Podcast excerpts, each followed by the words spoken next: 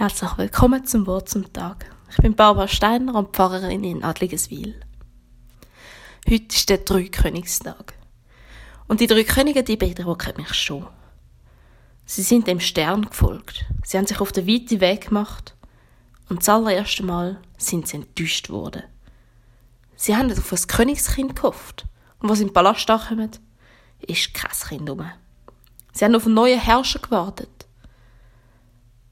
aber da war keiner. Es war keiner da, für den ihre Geschenke angemessen gewesen wären. Manch einer wäre wohl direkt wieder umgekehrt, auf seinem Kamel beleidigt wieder heimgeritten und hätte sich gefragt, wo sein Fehler in den Berechnungen gelegen hat. Aber die drei, die haben ihrem Stern vertraut. Sie sind ihm nachgegangen. Und sie sind belohnt worden. Nicht mit irgendeinem prächtigen Palast, nicht mit irgendetwas, womit sie gerechnet haben, aber mit dem Anblick von dem Kind in dieser Krippe, mit dem Anblick vom Wunder. Sie haben Gottes Sohn gesehen. Sie haben gesehen, wie er da liegt, so einfach und arm, armselig, aber eben auch selig. Der Anblick hat ihnen vermutlich noch so viel mehr gegeben als das, was sie sonst hätten können erleben der Anblick vom Kind hat sich wohl tief in ihr Herz eingebrannt. Und ich bin mir sicher, sie haben die Welt danach mit anderen Augen gesehen.